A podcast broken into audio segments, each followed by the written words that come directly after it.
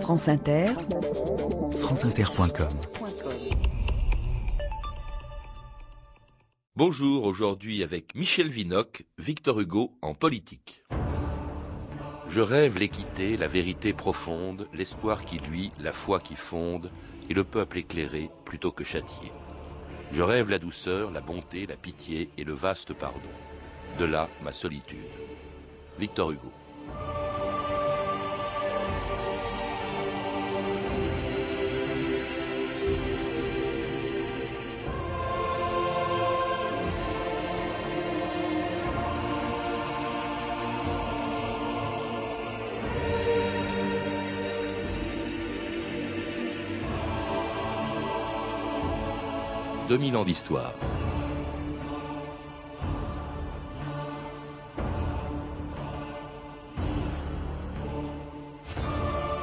Le 1er juin 1885, des centaines de milliers de Parisiens convergeaient vers l'Arc de Triomphe, recouverts ce jour-là d'un immense crêpe noir.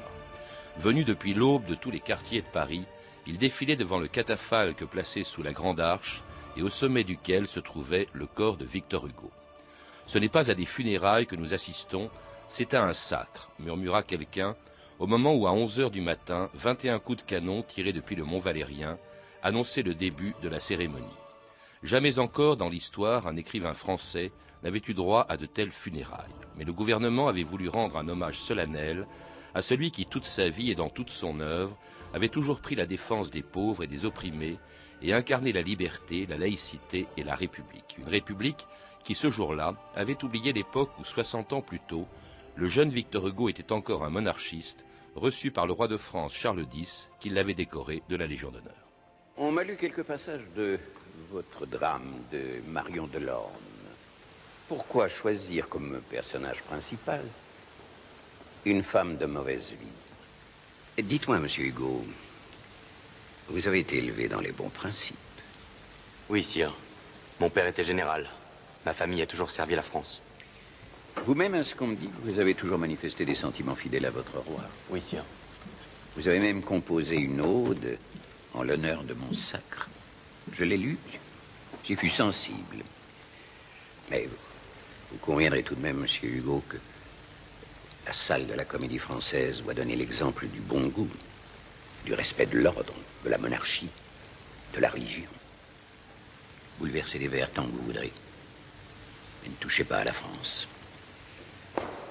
Michel Vinocq, bonjour. Dans un livre que vous venez d'écrire, Victor Hugo dans l'arène politique, vous rappelez à quel point cet écrivain qui a connu quand même sept régimes politiques différents en France, qui a traversé quatre révolutions, était un écrivain engagé dans des combats qui à l'époque étaient révolutionnaires, euh, qu'il s'agisse de la lutte contre la peine de mort, qu'il s'agisse de la défense de la laïcité, et même d'ailleurs avant tout le monde pour euh, l'idée euh, d'une fédération européenne. Ce que l'on sait moins, c'est qu'avant de devenir l'incarnation de la défense de la République, le jeune Victor Hugo, on vient de l'entendre, était un monarchiste, et cela pendant le règne d'un des rois les plus réactionnaires de l'histoire de France, qui était Charles X. Exactement. Victor Hugo a d'abord été effectivement du parti ultra, comme on l'appelait, c'est-à-dire il était légitimiste et en ce sens il défendait le régime du trône et de l'autel, l'alliance du trône et de l'autel, c'est-à-dire le régime de la restauration. Alors c'est assez étonnant parce que non seulement il meurt en grand républicain, mais à la même époque il est quand même le fils d'un général qui était un général de la Révolution et un général de l'Empire, euh, ce qui lui valait du reste à ce père euh, d'être consigné à Blois en résidence euh, surveillée, n'est-ce pas? Euh, obligatoire. Alors pourquoi? Ça, c'est une contre le père. C'est exactement cela, c'est-à-dire qu'il a pris vraiment le parti de la mère contre le père. Mais il faut ajouter autre chose, c'est que il fait partie d'une génération qu'on appelle la génération romantique. Le grand homme, c'est Chateaubriand. Je serai Chateaubriand ou rien, voilà. dit. Oui. Et euh, Chateaubriand, évidemment, euh, c'est justement le grand écrivain du parti légitimiste, du parti ultra.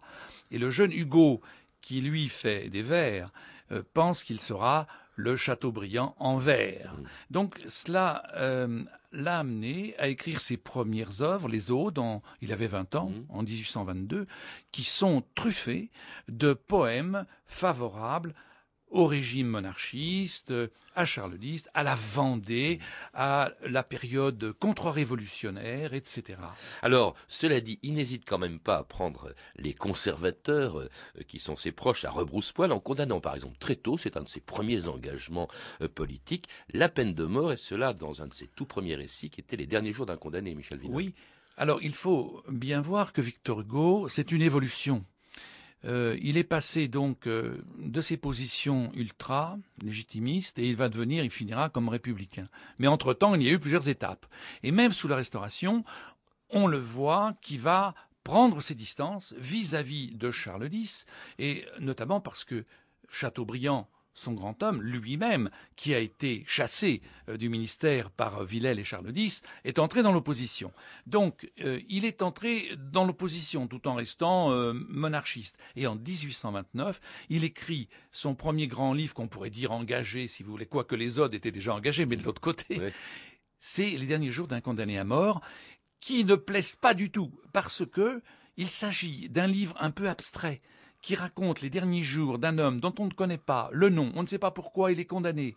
Et euh, néanmoins, euh, c'est un livre très puissant parce que justement, Victor Hugo a voulu, à travers cet anonyme, cette figure anonyme, dénoncer l'intolérable, c'est-à-dire la peine de mort. Et cela quelques mois avant une autre date très importante pour Victor Hugo, 1830, lorsqu'avec quelques autres écrivains romantiques, il s'engage dans une des plus célèbres batailles de l'histoire de la littérature, la bataille d'Hernani.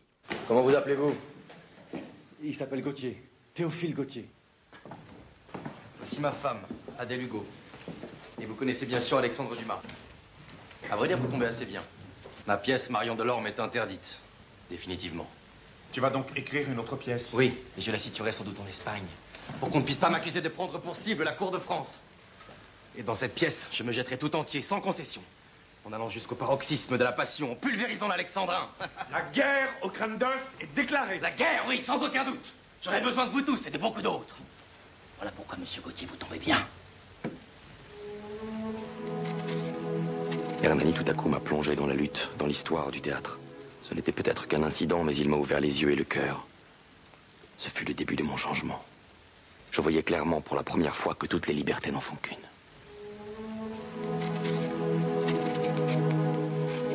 La bataille d'Hernani en 1830, Michel Vinocq, c'est vraiment un tournant dans l'évolution euh, politique de Victor Hugo. Oui, euh, en tout cas, c'est un repère de son évolution. Alors, 1830, c'est formidable parce que c'est l'année de la Révolution de juillet. Hernani est joué au début de l'année, donc avant la Révolution, mais c'est comme si Hernani annonçait euh, les jours de, juillet, les trois glorieuses qui vont mettre fin euh, au régime de la Restauration. Il faut dire que ce qui est, hum, à mon avis, très intéressant, c'est l'évolution, donc dans les dernières années de la Restauration de Victor Hugo, vers la proclamation de la liberté totale en art, et que la liberté en art, contre toutes les censures, contre toutes les règles, contre les règles du classicisme, etc., il découvre que ça va de pair avec la liberté politique. C'est ce qu'il dit, n'est-ce pas, au moment d'Hernani, toutes les libertés, euh, eh bien, sont, vont ensemble, et la révolution libérale de 1830 va le trouver parfaitement en accord avec l'événement. Mm. Alors ça ne le rend pas pour autant républicain. Il salue la révolution de 1830 euh, comme une aurore, hein, il, Oui. il le dit. Mais euh, Charles X. Charles X qui est renversé est remplacé par Louis-Philippe. C'est une monarchie donc constitutionnelle, donc qui est, qui est moins moins dure que la précédente. D'ailleurs, Louis-Philippe va le faire pair de France, donc il n'est toujours pas républicain. Cela dit, là encore, il prend à rebrousse-poil les conservateurs, par exemple en prenant la défense de la Pologne qui est écrasée en 1846 par les Russes, Michel Vinocq. Alors, il a un mot à propos de la République, n'est-ce pas? Il dit qu'au fond, c'est le régime idéal, mais il ne faut pas cueillir au printemps les fruits qui ne seront mûrs qu'à l'été. Ouais. Donc, dans son idée, c'est quand même que la République, c'est un régime idéal. Mais Ouais. il c'est pas mûr, Pas c'est pas mûr. Bon, alors que devient-il? Il devient effectivement un notable. euh, le régime de Louis-Philippe, c'est le régime des notables, dans une monarchie qui n'est pas seulement constitutionnelle, euh, mais qui est censitaire, c'est-à-dire où le droit de vote, n'est-ce pas, n'est donné qu'à à peu près 200 000 euh, citoyens. Et lui fait partie, évidemment, de ces notables. Et il a tous les honneurs. Alors il produit énormément, beaucoup de chefs-d'œuvre, il, il est, il est récompensé de mille façons, et en particulier, il est élu à l'Académie française en 1841 et il devient père de France, mhm. donc membre de la Grande Assemblée en 1845. Et malgré cela, il y a chez lui effectivement comme euh, l'ébauche, les jalons de ce qu'il va devenir par la suite, c'est-à-dire quelqu'un qui n'est pas conformiste. Et son non-conformisme, il y a deux, euh, registres dans lesquels il montre son non-conformisme. C'est euh, tout d'abord le problème social. Vous savez que ce qu'on appelait la question sociale a véritablement été posée dans les années 1840. Et lui commence à découvrir cela. Et il projette un livre qui s'appelle Les Misères et qui deviendront Les Misérables. Et l'autre L'autre drapeau qu'il va saisir, c'est la question des nationalités, c'est-à-dire que pour lui, l'Europe des nations doit être construite et que chaque nation doit être aidée par la nation mère, la nation marraine des nations, qui est la France. Alors justement, la Pologne est écrasée, une révolte en Pologne est écrasée par les Russes. Il demande euh, à l'Assemblée nationale, il demande que la France intervienne. Il a cette phrase extraordinaire quand la France parle, le monde écoute. Quand la France conseille, il se fait un travail mystérieux dans les esprits. Et les idées de droit et de liberté, d'humanité et de raison germent chez tous les peuples. Ça, c'est vraiment le tribun aussi qu'on découvre dans votre livre. Euh, c'était un extraordinaire tribun, Victor Hugo. Étonnant, étonnant. Euh, parce que nous avons de lui alors des, recueils de, oui, de discours parlementaires ou de discours qu'il a tenus dans des assemblées, et c'est à, chaque fois on est éberlué par la, verve, le sens de l'antithèse, et puis alors un souffle qui nous paraît peut-être un peu désuet aujourd'hui parce que nous sommes une grande époque euh, sceptique, alors que le XIXe siècle a quelque chose de très naïf, n'est-ce pas? C'est un siècle qui croit qui croit dans l'avenir, qui croit dans le progrès, toutes choses qui, encore une fois, de nos jours, n'est-ce pas, sont euh, bien douteuses. Alors, lui, il incarne cela. Il incarne demain, n'est-ce pas? Il dit demain.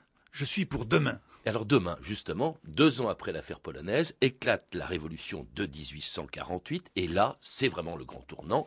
Vive la République universelle, dit-il le 2 mars 1848, en inaugurant euh, Place des Vosges un arbre de la liberté. Là, il passe vraiment du côté républicain, Michel Oui, mais ça n'a pas, été immédiat. pas été immédiat. Hein. Quand les, journées de, février ont lieu, euh, il se dit, bon, bah, il n'y a qu'une solution, c'est la régence. Mmh.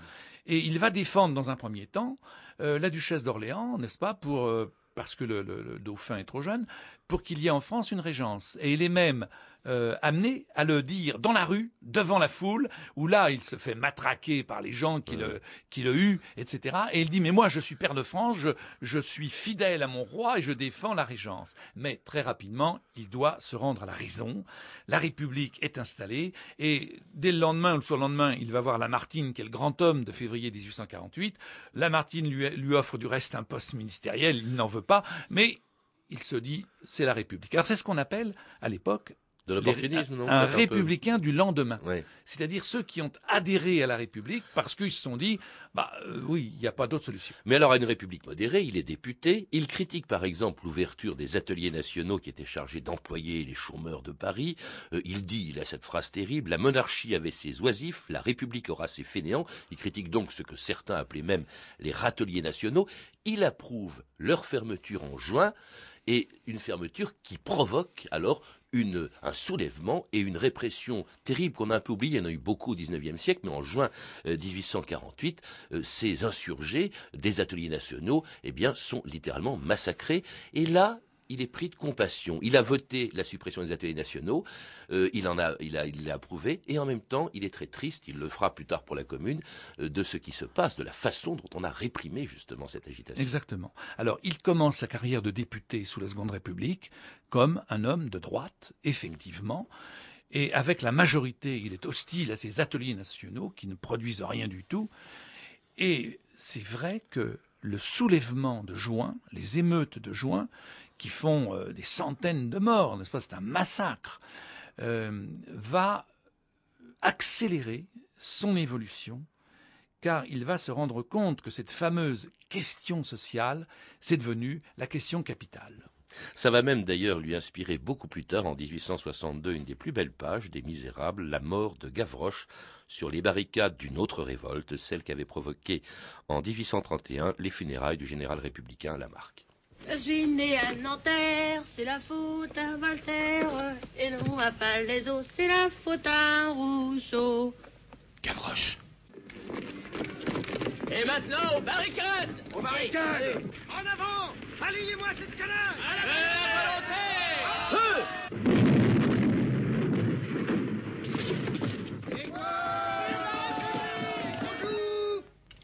Vive la France. Vive l'avenir changer le ministère, c'est la faute à Voltaire. Les cognes et les cachots, c'est la faute à Rousseau. Tombé par terre, c'est la faute à Voltaire. Le nez dans le rue, c'est la faute à... Il est mort. Donnez-le moi. Mettons-le à côté des autres. Où ça? Par ici. La bourgeoisie est un veau qui s'enrhume du cerveau. Au moindre vent frais qui souffle, le bourgeois, c'est la pantoufle qu'un roi met sous ses talons pour marcher à reculons. Je fais la chansonnette, faites le rigodon. Ramponneau, ramponnette, ramponnette dedans. Je fais la chansonnette, faites le rigodon. Il enseigne à ses marmots comment on rit de nos mots. Pour lui, le peuple et la France, la liberté, l'espérance, l'homme et Dieu sont au-dessous d'une pièce de cent sous.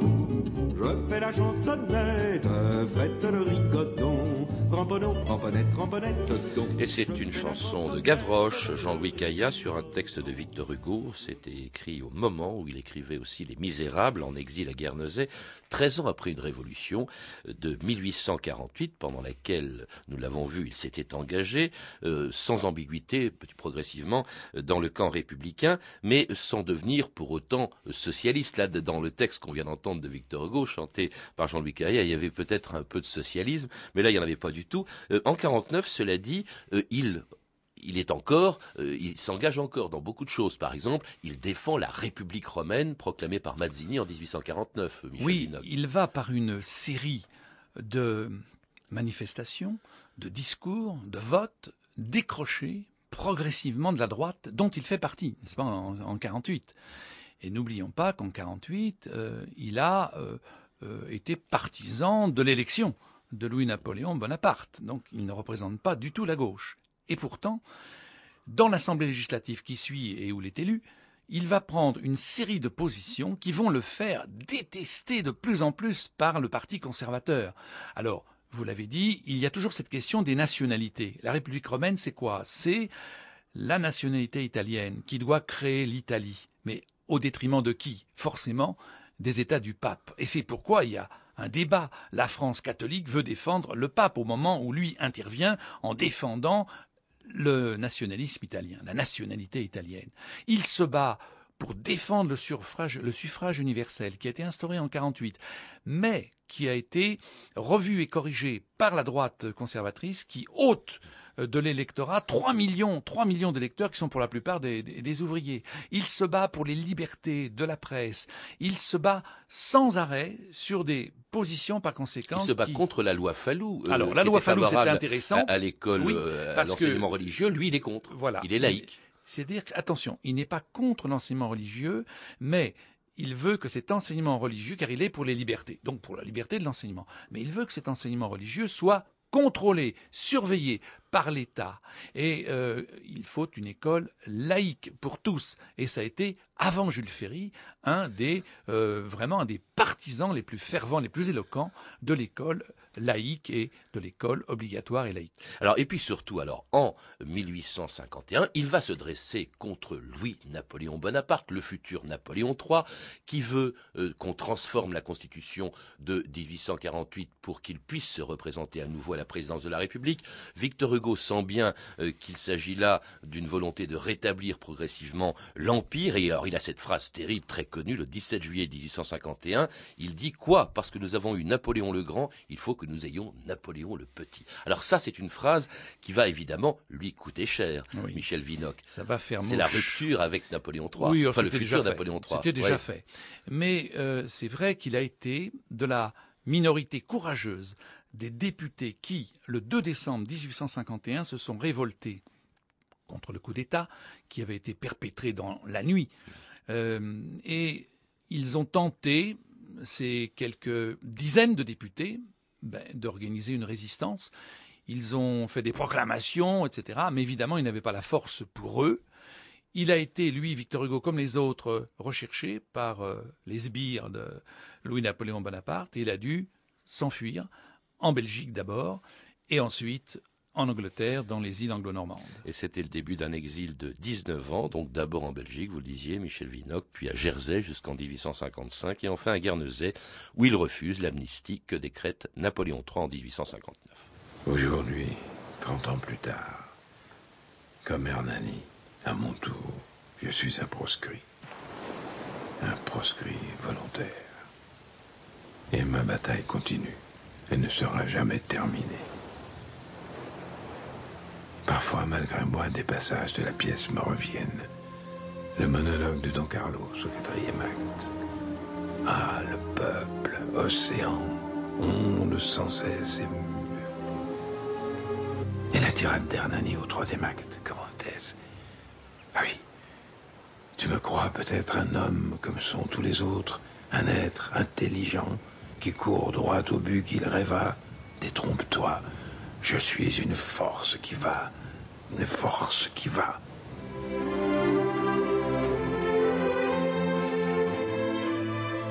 C'était Bernard Fresson dans le rôle de Victor Hugo en exil dans le film de Jean-Daniel Verreg, La bataille d'Hernani. L'exil qui a été l'acte politique finalement le plus important de l'engagement de Victor Hugo, sa conséquence aussi, Michel Vinocq. Certainement. Il a pris dans, 19 ans. dans ce geste, et un geste qui dure 19 ans, une stature exceptionnelle, extraordinaire. Et il faut savoir que ces écrits passaient quand même les frontières, soit euh, euh, de manière euh, détournée, soit directement. Ces livres étaient connus. Il est la grande voix de l'opposition à Napoléon III. Et ses œuvres, euh, dans l'immédiat, il écrit, il écrit Napoléon le Petit pour dénoncer le coup d'État. Il écrit les châtiments. Et il faut savoir que les châtiments qui sont interdits en France passent la frontière comme ça. Et euh, subrepticement, et que tous les collégiens, les écoliers, une bonne partie du public français apprennent par cœur, n'est-ce Ah pas, oui. les vers, les châtiments, et qu'ils représentent une opposition active, par conséquent, par la poésie, ce qui est quand même magnifique.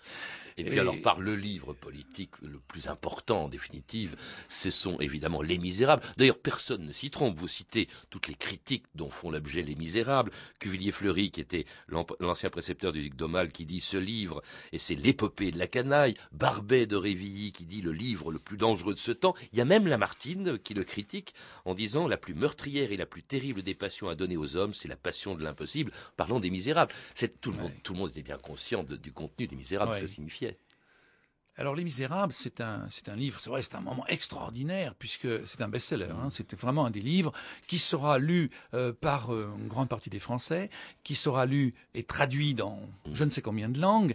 C'est le monument. Alors, on lui a reproché d'abord du point de vue formel, euh, une écriture euh, justement un peu trop euh, emphatique, des digressions multiples, etc.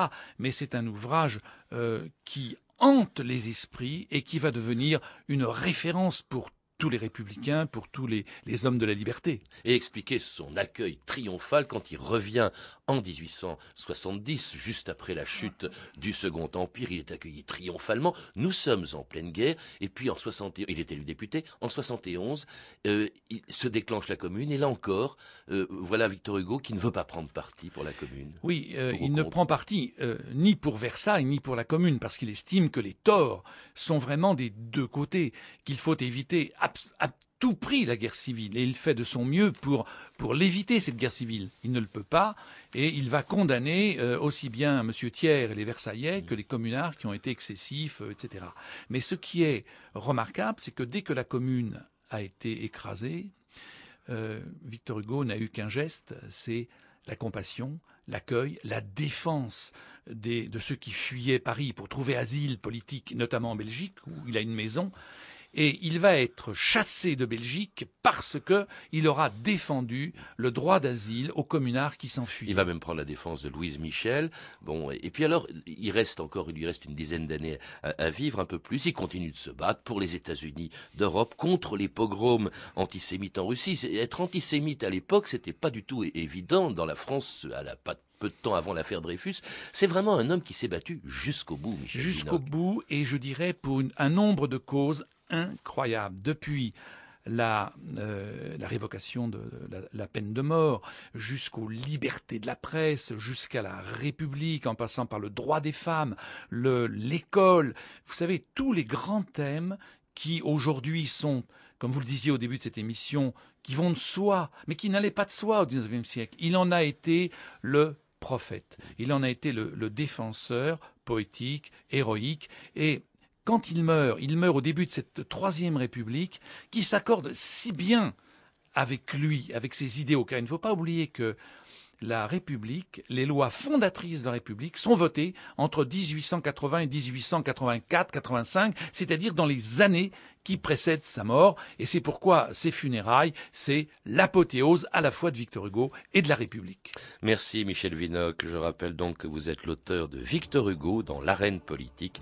un beau livre, euh, un livre formidable, qui est vraiment enthousiasmant, qui a été publié chez Bayard. Vous êtes également l'auteur de La France et les Juifs de 1789 à nos jours, qui vient de paraître au seuil dans la collection Point Histoire. À lire également Milan de littérature française de Patrick Val de Lasowski et autres auteurs qui viennent de paraître chez Nathan. Vous avez pu entendre des extraits de La bataille de Jean-Daniel Verreg chez GMT Productions et des Misérables de Jean-Claude Le Chanois disponible en DVD chez René Château Vidéo.